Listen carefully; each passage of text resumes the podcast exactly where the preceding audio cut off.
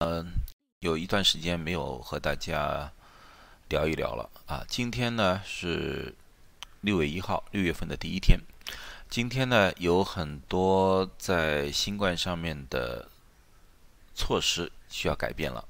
因为呢 CDC 呢逐步的呢开放了很多的东西，包括牙医。就是 CDC 呢，在三月份的时候呢，那时候是说呢，牙医诊所只能做紧急的手术，而不能做常规的护理，比如说洗牙啊、照 X 光啊，诸如此类的。而现在呢，他们已经放松了，说牙医已经开始正式的啊营业啊，正式的收普通的病人啊。可是呢，病人呢，往往呢，就是又想去，就又害怕去，所以说呢，CDC 呢。最近呢，给了牙医诊所一一整套的啊预防以及清洁的方案啊，这里呢我就和大家详细的解释一下，希望呢对大家有些帮助，也可以帮大家呢克服一些恐慌，或者说呢知道哪些东西是你应该做的，哪些东西是你应该注意的。CDC 现在。基本规定就是说，一个预约完成之后，在病人去到牙医诊所之前，牙医诊所一般会打个电话给你，啊，在电话里面呢，先问一下你的牙齿的情况，到底为什么来见这个牙医，啊，问完之后呢，他也要确定，呃，你的有没有新冠之类的症状，比如说发烧啊、咳嗽啊、失去味觉啊这种东西。等这些全部确定之后，他还要确定一样东西，就是你有多少人会去牙医诊所。因为有些时候呢，举个例子说，孩子去的，父母亲要带去，那么他要知道大概有多少人到。这是为什么呢？他那个牙医诊所的候诊室呢，只能有一定的病人啊，他的人数不能超过一定的数量啊。那么同时呢，他还要关照，就是到牙医诊所之前。所有人必须戴口罩，或者说进入到牙医诊所范围之内一定要戴口罩，啊，这是 CDC 的要求。呃，如果说没有口罩，那么他可可能还要帮你准备口罩，所以他也要确定你到底有多少人去。到了诊所之后呢，因为刚才我说了，在诊所里面他有。规定有多少人可以在诊所里面？如果说上一个病人还没有走，还在那个候诊室里面，他可能会要求你在诊所外面等候，或者会车里面等候，而不能直接进入诊所。这是和过去完全不一样了啊！这个不是牙医不礼貌，而是为了大家的安全。当你进了候诊室里面，你也会发现他们的凳子的排放啊，会非常有趣，或者距离会很远，或者说比比过去的凳子啊。数量大大减少，而且呢，那个诊所里面关于那些呃过去大家可以翻阅的杂志啊、玩具啊，诸如此类这些东西全部都要撤销啊。如果你看到那些东西还在的话，那么你可以向牙医提出啊，那那个这这些东西要撤销。你说这个 CDC 提出的建议啊，现在呢，你在做牙医之前呢，你要量倍量体温。啊，这些都是必须要做的。如果说这些东西你感觉不满意，或者你觉得他和我说的有出入的话，那么你可以和牙医进行一个交流，看看是什么原因啊，或或者提出你的建议啊。更有可以呢，你如果真的不放心，你直接就可以拒绝这个治疗啊，这是你的权利。那么你到里面你要看些其他东西啊，你你在做那个牙医。东西的之前，你要做一些，呃，了解，你会要观察一下，看看这个牙医是不是很好的保护了自己，也同时保护了病人。因为呢，在这个牙医诊所里面呢，牙医直接传染给病人的机会不多。如果说牙医用了足够的保护，可是呢，他往往呢是病人传给牙医的机会会相对来说高一点，因为病人那时候没有任何防护，那个飞沫啊都会飞溅。所以说呢，你要看看那个牙医呀，是不是有很好的保护自己。牙医一定要有口罩啊！现在呢，要求呢不是要用 N95 口罩，因为 N95 口罩确实比较缺。可是牙医呢一定要有普通的手术口罩啊，而且呢建议他们用护目镜，还有一个脸罩。所以说，最常规的一种做法就是戴里面戴那个呃。普通的手术口罩，然后外面呢有一个塑料的面罩啊，这是最好的。这样子呢就可以比较有效的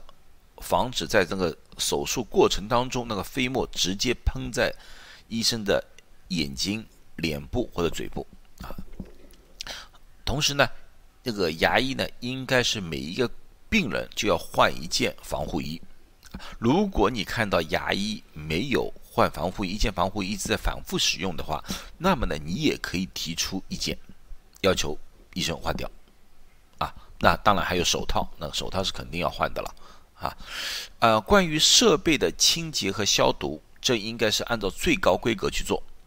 如果说你怀疑他们用的那个设备不是最清洁的，不是清洁完的，是一套反复使用的，我觉得是不会啊。可是如果你有怀疑的话，你也可以提出来，你要求医生换一套。啊，牙医诊所有些时候呢是那个位置和位置呢，有些时候是比较靠近的，可是现在要求呢，座位和座位之间就是。一个病人和另外一个病人的那个座位之间最起码有两米，就 six feet 的距离。如果说你旁边有另外一个牙医也在做牙医的治疗的时候啊，那个病人那个病人存在的时候，你一定要和他离开这个距离。如果旁边那个座位是空的，那当然是不没有必要。可是旁边有病人的话，你一定要保持这个距离。如果你觉得座位太靠近，你也可以提出意见不坐。当然，你要仔细观察一下工作人员的健康状态啊，看看呃工作人员有没有好像发烧啊、人那个精神不振啊、咳嗽啊、流鼻涕啊这种情况。如果有的话啊，如果有的话，你也可以提出来，你不做啊，这是你对自己的负责，也是对啊牙医他们的负责啊。所以这些东西都可以提出来啊，呃，你的你的觉得。不合适，或者说你觉得不合不舒服的地方，看完牙医回去，因为你是看牙医的时候，当然是绝对不可能戴着口罩，你嘴张得大大的，这是一个非常呃可能的一个传染的途径。所以呢，你回到家里呢之后呢，你一定要注意自己的身体状况啊，要注意几天呢？注意两个星期，十四天。这不是说十四天里面你不能出去做任何事情，就是十四天里面呢，呃，你。最好是和家人或者朋友进行一定的隔离啊，和他们接触的时候呢，一定戴口罩。吃饭呐，啊，这种地方最好是和他们完全分开。如果很不幸你发现自己有症状，这个症状包括发烧啊、咳嗽、浑身疼痛、失去味觉啊这这类的情况出现，那么呢，你不要联系牙医，因为牙医不能做什么事情，你要联系自己的家庭医生或者就近的医院。去测试一下有没有新冠啊？做这个新冠测试之后呢？因为新冠测试现在一般的情况下，因为你这种不是属于住院的病人，他们一般一两天才会有报告，那么你就在家里等报告。那个时候，如果你已经有症状了，那么我希望你不要去上班了，就一定要加强自己的隔离啊！刚开始的时候，如果没有症状和家人的隔离，那么你。你就是做到最好就行了啊！可是如果有症状的话，你要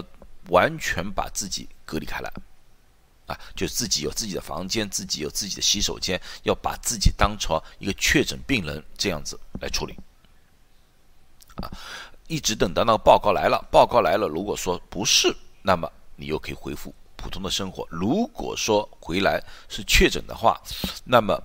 为了大家的安全，你应该第一阶段。马上通知那个牙医，你说啊，某某牙医，我在某天在你们这里治疗过啊，今天我确诊了，我是新冠，所以通知你们，你们可能要进行一些其他的措施。那个新那个牙医应该做什么测试呢？一般的情况下，那个牙医和他的那个工作人员就要做一次新冠测试，啊，做完之后，如果说他们都没有的啊，那么他们也要对。这个牙医诊所真进行一个非常彻底的消毒，然后才可以接第二个病人。啊，好，今天就谈到这里，希望大家呢健健康康的啊，呃，希望大家如果说你没有什么紧急的情况，不需要见牙医的，那么尽量还是回避，我觉得还是比较好一点点。那么当然，你有很多牙齿不舒服，举个例子说。啊，牙齿出血啊，呃，牙齿剥落啊，牙疼的厉害啊，啊，诸如此类的，那么现在是可以见牙医的，就是按照我刚才说的那些东西，仔细观察，仔细保护自己。好，谢谢大家。